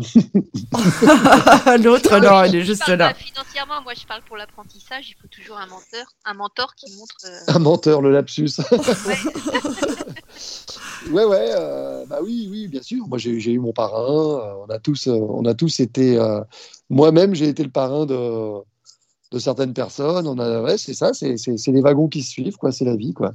Ouais, Comme nous, comme dans notre métier. Bah ouais, je pense Exactement. que dans beaucoup de métiers, que ce soit la musique, tout, j'imagine. hein. C'est-à-dire, comme il n'y a pas de centre de formation, on est obligé d'être formé par quelqu'un. Donc, euh, à un moment, le destin va mettre une personne qui va être là pour nous aiguiller, pour nous entourer, Exactement, pour nous ouais. épauler. Oui, on est obligé. Hein. On peut pas apprendre que dans les livres. Alors, évidemment, j'imagine qu'à 10 ans, tu avais commandé la, la, la, au Père Noël la valise Ouais, euh, ouais, du ouais, magicien. ouais, Eh oui. la- oui, oui, tout à fait. Ouais, ouais. Puis, euh, Alors, ça, c'est pareil. Non, ça, c'est. bon, j'étais complètement à l'école, j'étais vraiment une bille. une- Mon père, il n'en pouvait plus. euh, Vraiment, j'étais nullissime. Et j'ouvrais aucun livre, rien ne m'intéressait. Et un jour, il me fait un tour de magie, mon père. Je lui dis, bah, comment t'as fait? C'est génial. Et là, il est intelligent. Il m'a dit, il m'a dit tiens, j'ai appris ça dans ce livre. Il me l'a donné. Et il me fait, si tu veux savoir la solution, eh ben, tu te le tapes, mon fils. Donc c'était intelligent de sa part. Et donc du coup, je me suis tapé le livre que j'ai dévoré, j'ai adoré. Et c'est comme ça en fait que j'ai commencé parce qu'il y avait plein de petites astuces. Alors comme tu dis, Sophie, c'est pas la manette de magie, mais c'était vraiment l'équivalent. Et il y avait de quoi recommander un livre à la fin que j'ai recommandé. À la fin de ce deuxième livre commandé, il y avait une adresse d'un vendeur de magie. Alors là, ça a été la consécration pour moi, que c'était à Strasbourg. Et il m'envoyait des catalogues par correspondance. À l'époque, il n'y avait pas Internet. Et je recevais des catalogues tous les mois. Et je pouvais commander du vrai matériel de magie, allant de 5 euros à euh, des millions d'euros, enfin de francs à l'époque. Euh, Il y avait la femme coupée en deux. Si je voulais, je pouvais l'acheter, mais ce n'était pas dans mes moyens. Mon appartement, c'était compliqué. Donc c'est comme ça que j'ai commencé. D'accord. Est-ce que tu peux nous parler euh, d'une collaboration importante que tu as eue dans ta carrière? Est-ce qu'il y a eu Ouais. une, qui une rencontre qui t'a propulsé? J'en ai eu finalement, euh, ouais, ouais, ma carrière, elle tient à trois personnes, je pense. Elle tient à, mon ami, parce que on travaille toujours aujourd'hui ensemble, Jean-Pierre Vergès, qui est donc le mec que j'ai rencontré à 18 ans, qui vendait des tours de magie, un camelot. C'était un- alors le mec n'était pas magicien, c'était un businessman. Il vendait des bijoux, il a vendu tout et n'importe quoi dans sa vie. Il est tombé sur un stand de magie en Asie, en Thaïlande, pardon. Et là, il s'est dit, c'est génial, je veux refaire ça en France, ça n'existe pas. Donc, il a acheté des tours de magie en gros en Thaïlande, il, a, fait un essai en France. Il se trouve que je suis passé devant son stand, on a sympathisé, j'ai adoré. À partir de là, on a bossé ensemble. C'est lui qui m'a mis dedans pour la première fois. Et on, on travaille toujours aujourd'hui ensemble, c'est fou. Hein et on part à Vegas ensemble, par exemple, donc on est des vrais amis. Donc lui m'a permis de mettre des pieds sur des stands de magie, autrement dit d'avoir une visibilité énorme. À partir de là, ça m'a permis d'avoir les petites mamans qui avaient besoin de magiciens pour euh, les 7-8 ans de leurs enfants. Et ça m'a permis après, en prenant un peu d'âge, d'avoir les, les, chargés de projet dans les entreprises. Donc j'ai commencé à faire des entreprises, des soirées événementielles à partir de 25 ans. Quoi. Et à partir de là, j'ai eu une deuxième belle rencontre qui est Michael, qui est le magicien officiel du parc Astérix, qui m'a fait rentrer dedans il y a 15 ans maintenant. Donc, Michael, je lui dois beaucoup parce qu'il m'a mis sur plein de créneaux autres que le parc Astérix. Et suite à ça, sur une tournée, une tournée pour une boîte, une tournée de 5-6 dates, je, je, je, tournais avec une jongleuse en fait. Et cette jongleuse m'a dit Ah, JB, il faudrait que tu rencontres un patron de cabaret qui est un ami à moi. Euh, tu collerais trop, trop bien euh, à l'image et, à l'esprit. Elle m'a fait rencontrer ce gars-là, qui était le patron du Zèbre de Belleville, qui est un cabaret parisien pour lequel je bosse depuis également 15 ans aujourd'hui. Donc ça fait 15 ans. Ma carrière, elle tient. Enfin, après, il y a eu, il y a eu ma clientèle, hein, les stands et tout, mais ça a été Jean-Pierre Vergès qui m'a mis un pied sur les stands, Mickaël qui m'a ouvert à plein de grosses boîtes, dont Astérix, et Luce qui m'a quand même mis en contact avec le cabaret pour lequel je bosse depuis 15 ans. Et c'est, on va dire que c'est mon équilibre artistique, le cabaret. C'est pas là où je gagne ma vie, parce que c'est très mal payé, le cabaret, mais c'est, c'est les conditions. Euh, c'est l'équilibre artistique, c'est le top. Ai-je bien répondu, euh, Madame Sophie? Oui, euh, Monsieur Jean-Baptiste Chevalier. Mais Monsieur Jean-Baptiste Chevalier, je sais oui, que vous avez été consultant aussi pour des effets spéciaux, pour des pièces de théâtre. Euh, ouais, alors, oui, alors euh, ça c'est prétentieux, ça c'est pas. Non, euh, c'est. Non, mais en non. Oui, mais tu as été consultant. J'ai été consultant et acteur pour des émissions de télé. Uh -huh. Quelle émission de télé? Des pilotes, des, pil bah, des pilotes. Alors après, ça a été vendu aux États-Unis ou pas, j'en sais rien. Euh, justement, je n'ai pas. C'est là où c'est là où j'ai mes limites et c'est là où je me fous de tout. T'as pu constater que j'avais pas de site internet, tout ben ça, non. que je m'en fous un peu. Alors je vais y répondre après à ça. Il y a une raison. Donc mm. c'est pareil l'émission de télé, si tu veux.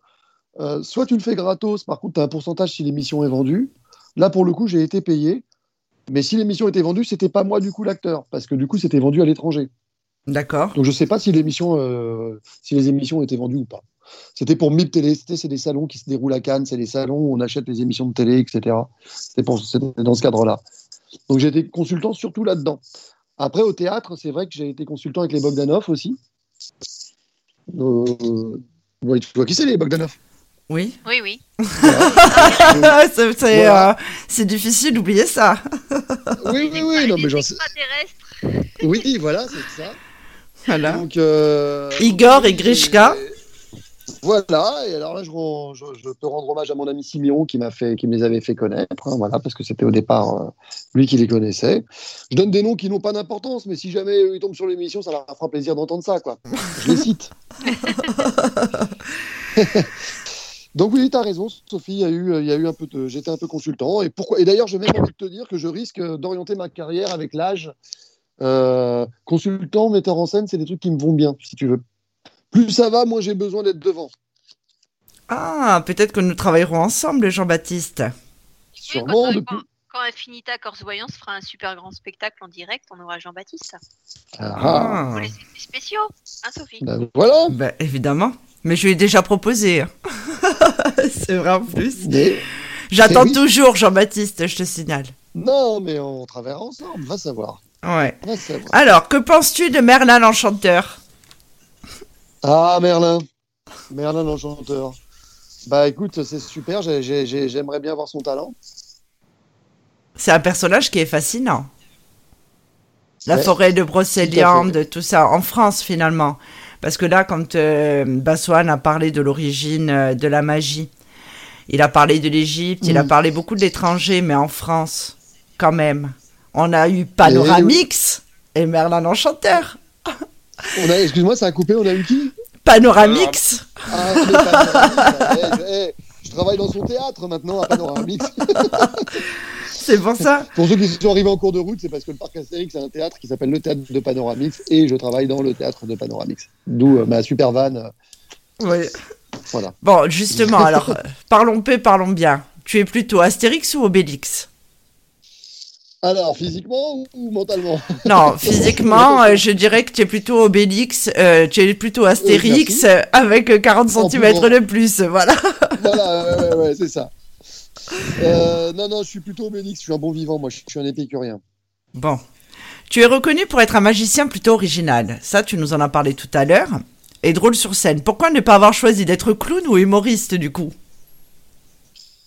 Ah bah, Parce que je suis pas con.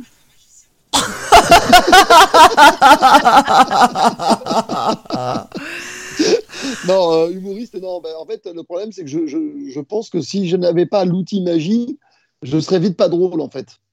Euh, la magie, c'est génial parce qu'à partir du moment où tu empruntes un billet à quelqu'un, forcément, Ça crée t'aide un lien. drôle. Hmm. Tu vois, ça t'aide à avoir un- à balancer des lines avec le spectateur, mais toujours gentil. Il faut jamais froisser un spectateur. Enfin, je n'aime pas. euh, euh, J'ai mon cahier des charges sur l'humour, hein, en tout cas sur l'attaque, puisque le cabaret, c'est quand même. On charge un peu le spectateur, on lui rentre un peu dedans, si tu veux. Donc moi, j'ai un cahier des charges. Voilà, on n'attaque pas sur le physique, on n'attaque pas sur tout ça. on- C'est que de la déconnade et il faut que le spectateur se sente bien. Il faut pas qu'il se sente agressé. D'accord, justement, après j'aurais une autre question euh, concernant ce sujet. Qu'est-ce que tu aimes le plus dans ta vie, euh, dans l'humanité euh? Eh, je peux pas, mon fils à côté, je peux pas tout dévoiler. Qu'est-ce que j'aime le plus? Ah bah, je sais pas. Elle est à la fois bien cette question et un peu chiante parce que je sais pas. C'est un froid comme ça. Qu'est-ce que j'aime le plus? Les amis, la fa- euh, ouais, les- être bien entouré. Être bien entouré autour d'une bonne table, bonne bouteille, euh, bien manger, euh, le boulot. J'aime beaucoup mon boulot, donc j'ai la la chance de faire un boulot que j'aime. Donc euh, déjà, euh, même si en ce moment avec le Covid c'est un peu plus compliqué en ce qui me concerne, mais c'est cool quand même. Non, je sais pas. Je je je, je, je- je vais je vais te décevoir sur ce coup-là, Sophie, parce que je vais pas avoir le, d'enfer là. Bon, c'est j'aime beaucoup de choses. J'aime la musique, j'aime plein de choses. Alors, à contrario, qu'est-ce que tu détestes? Qu'est-ce que tu n'aimes pas? Je n'aime pas les radins, l'hypocrisie, les faux jetons, les faux culs. Euh... J'aime pas quand on a les gens sans passion, quoique ça veut rien dire. J'ai plein d'amis sans passion que j'adore. Donc je viens de dire une connerie. Euh... Qu'est-ce que je n'aime pas? J'aime pas. euh, J'aime pas les trucs qui m'emmerdent. Ça c'est con comme question, mais c'est vrai. Si tu réfléchis bien, c'est pas si mauvais comme réponse. C'est vrai. Tout ce qui m'emmerde, j'essaie de le. Quel est ton rêve le plus dingue? Qu'est-ce que tu aimerais faire euh, Enfin, si si, si tu avais tous les moyens pour ça, qu'est-ce que tu euh, C'est quoi ton rêve le plus fou? Arriver jusqu'au bout, jusqu'à la fin de ma vie, à vivre comme je vis aujourd'hui. C'est-à-dire heureux, bien, euh, bien dans mes baskets, euh, voilà, As-tu une bien chanson entouré, plein d'amis, euh, épicurien à 100%. euh. As-tu une chanson préférée? Parce que nous sommes quand même sur une station de radio. Est-ce qu'il y a une musique que- qui, te, qui te transporte, Jean-Baptiste? Alors c'est compliqué ça, parce que quand tu as un chagrin d'amour, ça va être telle musique, quand tu as gros, un super joyeux, ça va être telle musique. Euh, euh, Moi j'ai une culture rock. Moi. Ah, comme la moi. crête fut un temps. J'étais j'étais Ah, toi j'étais aussi. punk, moi. Ah, moi aussi, presque. Punk, pas, j'étais punk. Donc moi j'aime bien tout ce qui est rock et tout. Et dans, dans ce rock, il y, a des, il y a des trucs qui arrivent au milieu de ça. J'aime bien Aznavour, j'aime bien Sardou, j'aime bien Renaud, tu vois, dans la variété française. Alors euh, Sardou, euh, je suis un des rares à aimer Sardou, mais enfin en même temps quand je vais dans ses concerts. quand je Ah, mais moi, pub, je- j'aime Je vais t'aimer, Jean-Baptiste. Je vais Ah. t'aimer. Bon, allez, Non, Ouais. Sophie. voilà. T'allais nous Je- faire, t'allais chanter, Sophie. chanter. Non, non, ça- non, mais tout allait bien jusqu'à présent. Bon, après, tu parlais de chansons qu'on écoute quand on est, euh, quand on a un chagrin d'amour. On a fait une émission là-dessus. Hein. Tout le monde a Ouais, entendu. j'ai écouté, euh, J'étais mort de rire. J'ai Oui. vu, j'ai vu ce que t'écoutais toi quand t'étais, euh, quand t'avais des chagrins d'amour. Voilà. Donc, C'est un concept. C'est un concept. moi, j'aime les moches. C'est tout à fait ça. Alors, une question me taraude. Tu as presque répondu tout à l'heure, mais non, en fait. Parce que lors de la préparation de cette émission, je me suis souvenu de, de David Copperfield, évidemment, comme tout le monde, qui faisait disparaître. Alors moi, ça c'est un truc. Alors autant la Tour Eiffel, euh, ça- euh, la Tour Eiffel, la Statue de la Liberté, c'est pas quelque chose qui m'a qui m'a impressionné plus que ça. Enfin, je sais pas, je peut-être pas vu. Mais alors le coup du Boeing. Ah, ah Alors, oui. ah, le coup du Boeing. Est-ce que tu connais son secret? Est-ce que toi, tu as décrypté son secret? Écoute, euh, je ne l'ai pas décrypté, mais je le sais parce qu'on me l'a dit, parce que dans le métier, tout finit par se savoir. Euh, c'est très intelligent comme truc. Ouais, je le sais. Mais c'est très intelligent parce que c'est c'est pas la solution de facilité telle qu'une trappe. tu vois, c'est plus vicieux que ça. D'accord. Alors, je voulais revenir sur. Alors, euh, n'oubliez pas, qu'il y a oui. l'apparition, il y a l'apparition aussi, du, il y a l'apparition et la disparition, il y a les deux. hein. Ah bah moi j'ai vu la disparition. Ouais, ouais, ouais, ouais. Bah, l'apparition, c'est très bluffant, je trouve. La disparition, c'est très bien aussi. Ouais, mais c'est, du grand art. Alors hein. moi je me suis dit, ils ont, que- ils ont des miroirs, ils ont des... Moi en fait c'est... Ah, c'est... Ouais, j'ai le cerveau en feu hein, si je viens à ton spectacle de magie. hein. Bah, au mien, si tu viens en cabaret, tu, tu vas te marrer, plus que je fais vraiment passer le côté convivial et, et, et marrant avant même la magie. Mais il y a de la magie, bien sûr, sinon ce serait un spectacle d'humour, tu l'as dit tout à l'heure. Non, c'est bien un spectacle de magie, mais c'est vrai que l'idée, c'est de déconner. Bah, euh, ce qui n'est pas le cas au Parc Astérix, par contre. D'accord. Bon, enfin je sais pas, moi une fois je, je t'ai demandé de me faire un tour, je sais plus, tu as fait disparaître un truc, tu as fait réapparaître, bon je passe à autre chose quoi. Non, mais euh, Jean-Baptiste, il y a un truc qui m'a- Oui, Voilà, vas-y. Il y a un truc qui m'a toujours surpris, c'est euh, c'est euh, les colombes, là. Je sais pas. Ouais. Euh, je sais pas comment vous arrivez à les garder dans vos manches. Parce que je me Ah, dis. bah, euh, déjà, tu même- pars du principe qu'elles sont dans les manches, déjà. Tu pars du principe qu'elles sont dans les manches, déjà. euh, voilà, mais je pense qu'elles sont dans votre manche ou cachées dans votre chemise en train de renifler vos aisselles, mais je sais pas.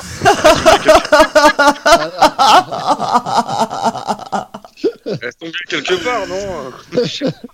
Écoute, tu sais quoi alors, C'est pareil. C'est évidemment, je connais les astuces des colombes, bien évidemment, mais tu sais quoi, c'est une, euh, c'est une discipline, parce qu'en magie, il y a beaucoup de disciplines. C'est une discipline que je n'ai jamais pratiquée.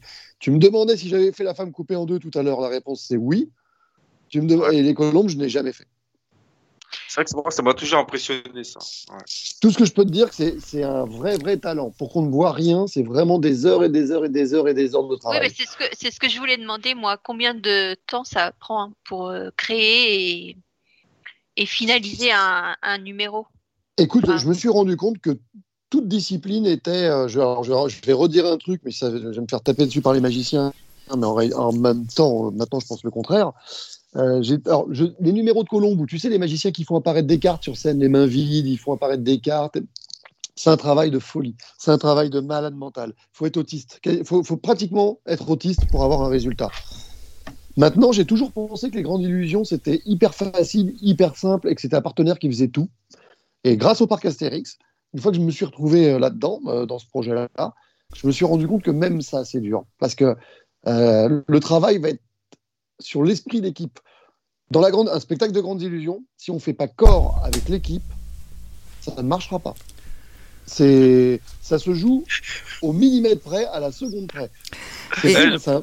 Et je- Je- Attends, attends, Jean-Baptiste, Jean-Baptiste, je rigole déjà, j'imagine. Ah non, je l'ai pas entendu, je l'ai pas entendu. Non, j'ima- euh, j'imagine, je, rigole déjà, Jean-Baptiste. Il faut faire corps avec, faut faire corps avec l'équipe. C'est là que tu dis, hé Jean-René, qu'est-ce que tu fous, putain? Ouais, ouais, ouais, c'est déjà arrivé, figure-toi. Ah Quand, ouais. tu joues, quand tu joues un show dans le- dans- au parc, on joue le show entre 5 à 6 fois par jour. Ouais. Le même show, parce que là, il faut un turnover de. Il y a 25 000 pa- il y a entre 12 et 25 000 personnes sur le parc. La salle a fait 600 personnes, donc euh, il y a 5-6 euh, représentations par jour. Donc sur une saison d'été, juillet, août, où tu, fais le calcul, le numéro va se jouer euh, plus de 300 fois. Moi, j'en fais à peu près une centaine de, représentations. Mon ami en fait sous 200, Michael. À peu près. Hein. Bon, bah, tu te doutes bien qu'il y a forcément des ratés. Hein. Ouais, comment vous faites quand il y a des ratés en direct Ah bah ça va du ça va du et merde et on enchaîne à carrément un rideau fermé. hein. C'est déjà arrivé qu'on ferme le rideau prématurément. oh, purée. Ouais ouais. Et qu'on le réouvre. Ça Euh, pourrait m'arriver, le- ça. Ouais ouais ouais ouais. Non bah c'est du spectacle vivant, hein, on le sait. Hein. D'accord. C'est comme ça. Après moi quand je suis tout seul en cabaret, les ratés je les gère. Je suis tout seul. Je n'ai que moi à gérer. Bah oui, Donc, euh, quand on est bien sûr plusieurs, que- ça- ouais. Bien sûr que j'ai des ratés, mais l'avantage c'est qu'en cabaret j'ai un personnage de déconneur. Donc à partir du moment où je déconne, bon bah si j'ai et puis vu que j'ai de l'autodérision en plus, euh, ça m'est déjà arrivé sur scène. euh, Oui, de rattraper comme peux- ça. de dire au public ouais, je suis vraiment une grosse merde. Enfin voilà, je les fais marrer, je rattrape le truc et puis ça passe tout seul et puis les gens se marrent et puis on y est quoi. Par Ouais. contre, par contre, j'ai j'ai une, que- j'ai une question qui me taraude là. Je Ouais. savoir si euh, pendant que tu étais au cabaret ou pendant que tu étais en train de t'entraîner tout seul, sans forcément, ou même avec du public, mais que pendant un de tes tours de magie ou un, un, un entraînement en fait, est-ce qu'il t'est déjà arrivé un phénomène paranormal?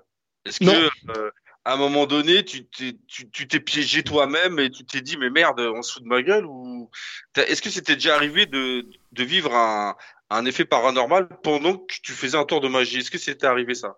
Non, ou alors en tout cas, je l'ai pas interprété comme du paranormal. D'accord, ok. Après, il m'est déjà arrivé des trucs bizarres, ouais, euh, genre, mais pourquoi ça marche pas? Je comprends pas. Mais après, moi, je l'interprète pas comme du paranormal. Mais D'accord, mais t'as jamais eu de, de trucs. euh, D'accord, ok. Par Non. rapport à ça.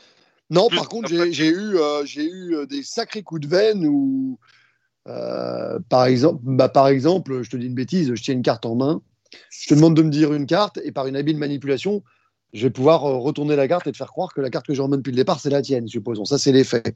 Bah, ça m'est déjà arrivé que pile poil, tu me dises la carte que j'ai vraiment en main. Donc j'hallucine parce que du coup, j'ai pas besoin de tricher. Quoi. Je retourne la carte et c'est un effet vraiment super. quoi. ça, ça m'est déjà arrivé des trucs comme ça. Mais, mais je- c'est pas du paranormal, c'est à force de le jouer. Pour moi, c'est des stats. D'accord. Mais, mais je peux me tromper. Hein. Alors justement, euh, il y a une particularité euh, dans ton travail, il n'y a pas que les spectacles. Euh, tu produis, Yes. tu crées des tours de magie, tu en fais des DVD, oui, tu en fais des DVD qui sont destinés aux professionnels. C'est ça? Alors, je, je, ouais, alors j'ai fait. Alors, les DVD aujourd'hui, maintenant, ça va plutôt être du téléchargement. Parce que le support DVD se vend plus depuis quelques années, depuis deux ans. Enfin, se vend beaucoup moins, on en vend encore, mais moins. Mais oui, oui, euh, j'ai plusieurs DVD qui sont sortis. Le premier, c'était il y a 14 ans. J'ai sorti toute une trilogie sur la magie. Qui s'appelait. L'arme absolue, je crois. Non, alors attendez, ça s'appelait Génial, Super Ah oui. Génial, Méga Génial.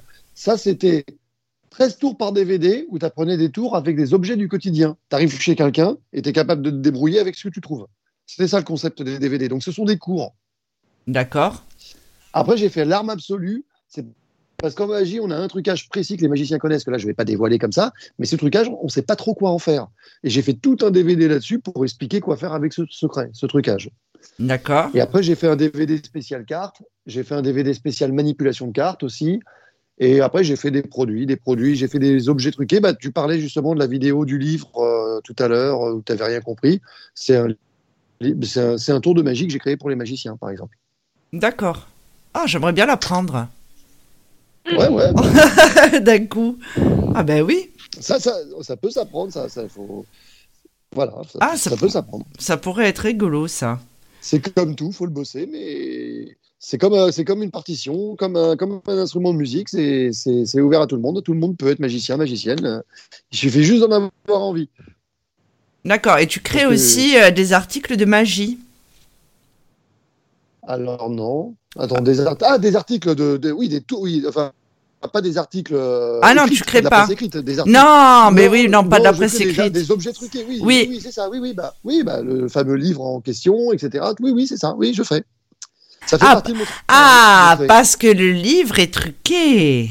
Pas forcément le livre. Ah. le- le- Il y a un trucage qui me permet ça, peut-être qu'il s'adapte à tous les livres. Oh, je viens de découvrir le secret. Non. Ça fait un an que je planche là-dessus. Des fois, je pense à toi, je me dis, ce livre, comment il a fait? Bah Ah, mais bah voilà. euh, en quoi ça explique le secret? Ben, Parce que euh, c'est que c'est le livre qui est truqué. Ah, Ah ah Si, si- c'était si simple.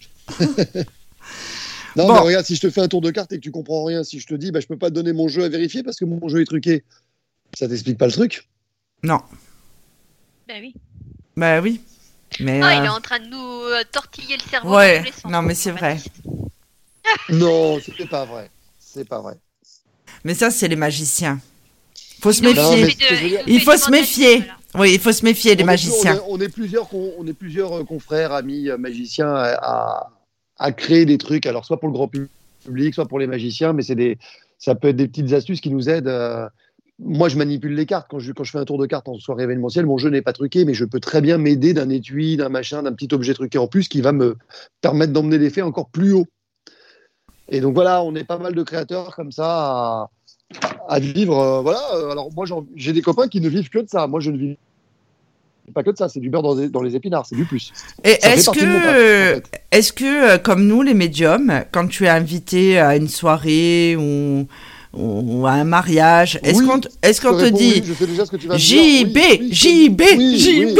Alors que toi, tu as déjà bu oui, euh, oui, trois quarts de la bouteille de vin, tu te dis, oh, s'il vous plaît. Ah, plus. D'ailleurs, je vais même te dire un truc. Je fais partie des gens qui, si je peux éviter de dire que je suis magicien, je le dis. Donc, euh, ah oui, nous aussi. Hein. Quand j'arrive dans une soirée et qu'on me demande ce que je fais dans la vie, je, je travaille dans l'événementiel. Soit le- la personne en face se s'en fout, ça lui suffit comme réponse. Voilà. Ah bon euh, Et si la personne s'intéresse vraiment à ce que je fais, elle me fait mais c'est- quoi? Et ben, avant de dire magicien, je dis ça veut dire que je suis prestataire, en fait, prestataire de service, je loue mes services. Et si vraiment la personne chouine, cherche, oui, mais c'est c'est quoi concrètement? Bah, Je lui dis bah, je suis magicien, donc je loue mes services. mais sinon, si, je peux, si ça lui suffit comme réponse prestataire. Oui, c'est un peu comme, euh, comme nous. Enfin bon, moi maintenant je suis grillée, mais euh, avant je, je Ouais, ouais. disais que j'étais dans le dans le dans le dans la spiritualité. Voilà. Alors on me disait ah, vous êtes prof Non, de moi, yoga. je- Je faisais oui oui. Moi, je dis que je suis dans l'écoute et le conseil à la personne. Ah bah ouais, parce que vous aussi, vous avez le droit à chaque fois aussi. Alors après, c'est, Ouais. après tu t'en sors pas, tu fais les cartes à tout le monde. Quoi. Ouais, mais après, moi, je leur disais que j'étais dans la vente aussi, parce que c'est vrai que j'ai fait pas mal de ventes. Ouais. Euh, c'est. C'est. euh, Bon, voilà, mais c'est vrai qu'on va pas le crier sur les toits, c'est clair.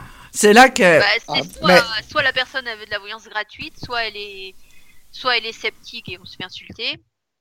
Oui, ou, euh, mais la voyance gratuite, Il y a des gens qui sont qui ont, gratuit. il y a des gens qui ont peur. Ça leur fait peur parce qu'ils ont des secrets peut-être. Alors hop, ils s'en vont. Ah oui, oui. c'est-à-dire qu'après la magie- euh, La juste magie, quand on me demande de faire un tour, je le prends pas comme un truc qu'il veut de la magie gratuite. Il est juste, je me dis juste, bah, mon métier intrigue, et puis tout le monde aime voir un tour de magie, donc c'est normal en fait, c'est logique, c'est, c'est normal qu'on me dise, oh, tu me fais un tour, ce serait cool. En fait, c'est, moi aussi je te l'ai fait ça hein, quand on s'est rencontrés. hein. Bah, J'ai dit ah non, normal, il faut que je vois ça. Ben oui, c'est normal. Mais euh, bientôt, bien- bientôt, Jean-Baptiste, il fera un numéro avec, euh, avec Luc, hein, avec l'hypnose. Comme ça. euh, Ben j'habite- justement. je suis aussi loin de toi. hein. Moi, j'habite euh, vers Versailles. hein. Ah, t'es sur euh, Versailles, à côté Bah, tu sais, euh, Astérix, j'y vais pas en avion. euh, je pars pas de Poré. T'as Ouais, tout- mais- Non, mais eh, Versailles, Versailles, c'est à l'opposé du parc Astérix. Moi, je suis. Oui, oui, mais en voiture, c'est assez. Je, je mets 45 minutes porte à porte quand il n'y a personne. Donc ça va. Ah ouais, ouais. Oui, quand il y a personne. ouais. Après, moi, je vais juste une petite aparté. Je vais souvent en Corse quand même. Oui. Parce que j'ai ma maman qui habite là-bas. Je suis 50% Corse. Mais Donc, justement, juste, pour euh, ceux qui nous écoutent, quand même. euh, voilà. j'avais une question, euh, Jean-Baptiste. Et pas des Oui. moindres. Et ouvre bien Ah. grand tes oreilles. J'écoute, j'écoute. Acceptes-tu que je fasse ton assistante la prochaine fois que tu viens en Corse et qu'on nous filme pour le mettre sur mon site? Alors j'ai dit à tout le monde, hein, Jean-Pierre Savier, Ah. tout le monde y est passé. Alors attends, avant de répondre à cette question, avant de, avant de répondre à cette question, qu'est-ce que tu entends par assistante? Parce que je vais pas ramener la boîte pour te couper. Mais sinon, oui, mais est-ce que ça peut être une assistante euh, Est-ce qu'avec un tour de carte, avec quelque chose comme ça, ou il te faut absolument la fameuse boîte, l'image de télé Parce que ça, ça va être compliqué de Non. ramener ça en Corse. Non, mais quelque chose quand même euh, qui, euh, qui va faire sensation. J'ai envie de faire l'assistante d'un magicien. Eh ben, on va travailler dessus, ouais. Ah non, j'ai une idée. Attends, Jean-Baptiste, tu vas Ouais. attacher Sophie sur la roue là. Tu vas la faire tourner la roue et puis tu vas lancer des couteaux. Ouais, c'est- ah ouais, ouais, c'est bon ça. Bassoane me déteste. Bassoane, je te rappelle que nous sommes le 28, demain il y a la paye, hein, au cas où. Euh, non, non, Ah. non, non, mais Je te rappelle. hein. Non, non, mais je te le dis, c'est tout. N'oublie pas. Non, C'est des, c'est des couteaux en plastique, de toute façon, c'est, mais c'est des en caoutchouc, quoi. C'est, voilà. Euh, J'en ah suis non, pas certaine. Oh là là, euh, parce que là, c'est pas de la... là, on Ah. parle pas de magie, là, on parle de. De cow-boy. euh, Ouais, ouais, non, non, je, je pense que Par non. contre, mais- par contre, par contre, ça c'est chaud, ça. Par contre, Dans ouais. le temps, il y a déjà eu des Bah, accidents. Hein. Celui Ah bah, qui tu dit, m'étonnes. euh, envoyer la flèche dans. Enfin, euh, non, c'était le couteau dans l'œil de sa femme, là. Il y avait Non. Ouais, c'était l'arbalète, non, c'était une flèche d'arbalète, je crois. Ah Non, ouais, c'est c'était pas dans- pas l'œil, c'était dans le crâne, je crois. Ah bah, elle est morte. L'œil, c'est- c'est c'est dans le crâne, Bassoane, excuse-moi. hein. Bah, l'œil c'est l'œil, le crâne c'est le crâne. Euh, c'est pas pareil. Ouais, bah, c'est-à-dire que l'œil, elle peut s'en sortir, le crâne, c'est difficile quand même. Non, mais euh, il y avait euh, si une dame qui avait reçu, euh, je, je crois que c'était dans le crâne. Je sais plus. Alors peut-être il y a, il y a peut-être deux histoires parce que moi c'était avec un couteau. C'était pas avec un. Bah, je sais si un couteau ou une arbalète, mais bah, c'était la pomme sur la tête, non? Qui avait eu l'accident, je crois. Ah non, c'est l'œil. Je crois que t'as raison. Ouais, elle a été blessée à l'œil ou ouais, je sais plus. Mais ça c'est sûr que là. euh, D'ailleurs, il, Non, il y a on va pas faire ça avec Sophie quand même, Jean-Baptiste. D'ailleurs, euh, d'ailleurs, euh, d'ailleurs, Jean-Baptiste, il n'y a jamais eu de tour de magie fait par rapport à ça. Par Euh, Mec, le- par exemple, le mec qui se trompe et euh, ça, tu, ça poignarde la nana et tous les gens ils font ah ah, mais quelle horreur, quelle horreur et puis en fait c'est une blague. Ouais, si, si, si, si, il y a eu, il y a eu, il y a eu. Il y a Il y a eu. eu. Ouais. Ouais, ouais, il y a eu. Il y a eu, il y a eu. Et C'est la, ma- la magie mode gore. je suis en train de regarder, là, je... en même temps que je vous parle, je regardais, ouais, il y a eu un accident d'arbalète sur Go Talent. Tu sais, c'est Incroyable Talent version États-Unis. Oui. Il y a eu un accident d'arbalète, ouais, apparemment, sur l'émission. Oh là le Ouais, mec- il, devait viser la, il devait viser la tête, euh, la pomme sur la tête, un truc comme ça, je crois. Mais ouais, mais c'est le problème, c'est qu'il n'y a pas de, il y a pas de Et- trucage. Hein. Et il avait les yeux bandés, je crois. Ah ben, Ouais. déjà, ça aide pas. Eh, non, Non, mais c'était ça leur numéro. Hein. Il avait les yeux bandés et il devait euh, bah, soit tirer l'arbalète ou je sais pas. Et la femme, elle tournait ou je sais pas. Et, Ah ben. l'accident. souvent Ouais, ils font ouais. ça en couple. Hein. Souvent ils font ça en couple. Franchement, tu devrais faire ça avec quelqu'un que t'aimes pas, parce que comme ça, au moins, c'est plus radical. Mais, euh, euh, mais c'est vrai que souvent, ils font ça en couple. Et alors, je te raconte pas les assurances vie qu'ils doivent avoir. Hein. Euh, Bah, tu m'étonnes. Attends, euh, parce que là, c'est c'est pas des assurances classiques hein, qu'il faut. Hein. Mais Tu moi, je... m'étonnes. en plus, imagine, tu t'es engueulé avec ta femme.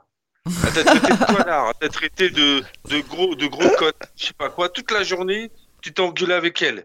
Franchement, faut pas faire le spectacle. Hein. Et le soir, ouais, le soir, tu, ouais, ouais, c'est sûr que tu y penses forcément.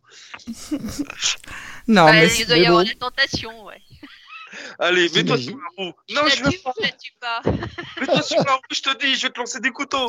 Non, je veux pas, gros con. ah, Bah, je pense que la femme, après, elle, elle, elle- elle est pas con. Il y a un moment donné, si elle doit s'engueuler avec son mec, elle le fera après le spectacle, normalement. Je pense, ouais. Mon avis, ouais. Si, elle- si elle est intelligente, euh, ouais. T'avais, t'avais quelque chose à me dire? Non, non, rien, mon amour. je je t'aime. Et vi- ah oui, si, vise bien.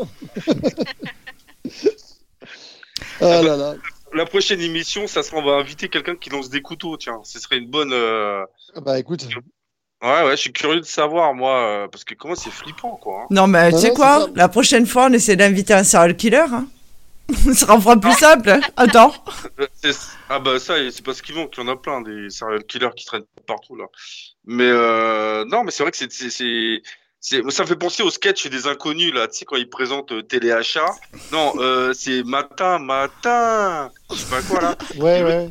Et l'autre il prend un couteau comme ça, il, il fait le bouche, il fait le cuisinier et puis à un moment donné il se coupe la main, il fait ah j'ai mal, j'ai mal. la fausse, avec la fausse main en plastique là, je sais pas quoi. Bref. Là là. Non, Sophie, on peut réfléchir en tout cas. Pourquoi pas On peut Oui, ça pourrait être mais- sympa. Mais ça peut pas être. Ça peut pas être. euh, une boîte, enfin ça peut pas être Mais non. truc où tu Mais, mais évidemment que Ouais. non. faut réfléchir à un truc à deux. Voilà. Oui, ça pourrait être sympa. Non, être sympa. Non, non, tu sais ce que tu fais, tu la fais disparaître. C'est dans Oh. la boîte, la boîte magique là. Tu fais euh, Ouais, mais, mais, mais ouais, mais le problème c'est que je vais pas arriver en Corse avec euh, une malle comme ça, t'imagines, c'est impossible. Euh, Quand je vais en Corse, moi c'est pour aller au village, me reposer, tout ça, tu vois. donc, Justement, va, bah, va falloir que tu, va falloir que tu prévois un spectacle. euh, super. Gros spectacle à Non, euh, Fouriane. alors, le, le plus simple, c'est que Sophie, elle aille euh, à Paris. Mais je vais Ah, venir à bah Paris. Bah oui, À C'est- Paris, voilà. Ton matériel à Paris. C'est prévu. euh, c'est prévu que je parte à Paris euh, pour d'autres euh, d'autres projets. Et euh, bien évidemment que je vais aller voir Jean-Baptiste. Bah voilà. Avec Bah, Bassoane, on viendra te voir avec Bassoane. Bassoane, il filmera. tiens. Ah bah voilà, Ouais, super. comme ça, moi, comme ça, moi, je pourrais filmer et voilà. Et puis, on, euh, t'auras. Quand on ouais. reprendra une vie normale, parce que là pour l'instant tout est à l'arrêt. hein. Les cabarets sont fermés, Astérix est fermé. euh, tout Oui. est fermé pour l'instant. Tout est fermé en espérant que ça réouvre euh, au moins pour la saison. Ouais, ouais, ouais. Moi, à mon avis, avant, avant juin, il se passera pas grand chose. Moi, ben ça, oui, il y a des chances. Même Donc pour voilà. nos amis restaurateurs. Oui, c'est sûr que c'est embêtant. Ben écoute, merci Jean-Baptiste de t'être prêté à cette interview nos complaisances. Eh, écoute, je sais pas si j'étais bon. Si, euh, j'avoue que j'ai un peu séché sur tes réponses, mais ces questions, mais écoute, tant mieux, si ça te va. Ben écoute, très bien. Donc euh, nous arrivons au terme de cette émission. Retrouvez-nous mardi, mardi dès 21h pour un nouveau live voyance gratuit. C'est Bassoane qui va répondre à vos questions. Notre Bassoane dit Chewbacca. En direct sur Mystique Radio et en simultané sur euh, YouTube et Facebook. Donc pour connaître toute notre, euh, notre actualité, euh, rendez-vous sur infinitacorsvoyance.com dans la rubrique événements ou sur notre page Facebook. Parce que c'est vrai que je reçois beaucoup de messages où on me dit c'est quand le prochain live, c'est quand la prochaine émission? Et en fait, toutes les informations sont sur le site. Alors c'est pas que j'ai pas envie de vous répondre, c'est que euh, ça fait beaucoup de messages et que je reçois beaucoup, beaucoup, beaucoup de messages. Donc voilà. Eh bien écoutez, on va se dire une bonne soirée. On va reprendre une activité Eh ben, normale. euh, merci de m'avoir euh, invité. Merci à toute l'équipe. Et puis, et puis c'était bien cool. Et puis à très vite alors. Eh bien écoute, on te remercie. Merci Lily Rose et Bassoane. Merci, Et à bientôt.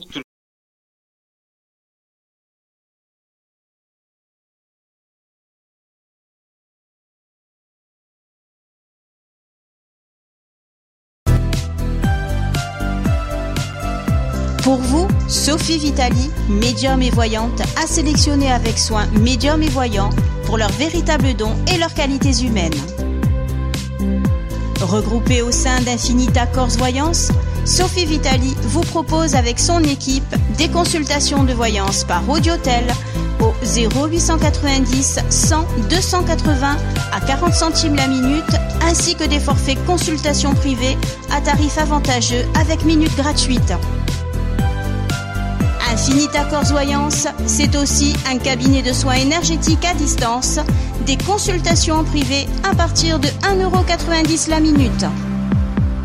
Vous pourrez également participer et partager vos expériences pendant les émissions en direct sur Mystique Radio sur les thèmes de la parapsychologie, du bien-être et du développement personnel. Tous les mardis dès 21h, Infinita Corse Voyance et Sophie Vitali, médium et voyante reconnue par la presse et les consultants, vous proposent de tester en direct et gratuitement les médiums de son équipe pendant les lives voyances gratuites. Pour suivre toute l'actualité, abonnez-vous à la page Facebook Sophie Vitali Médium Voyante. Consultez le site internet www.infinita-corse-voyance.com, le service audiotel au 0890 100 280, 0890 100 280 à 40 centimes la minute.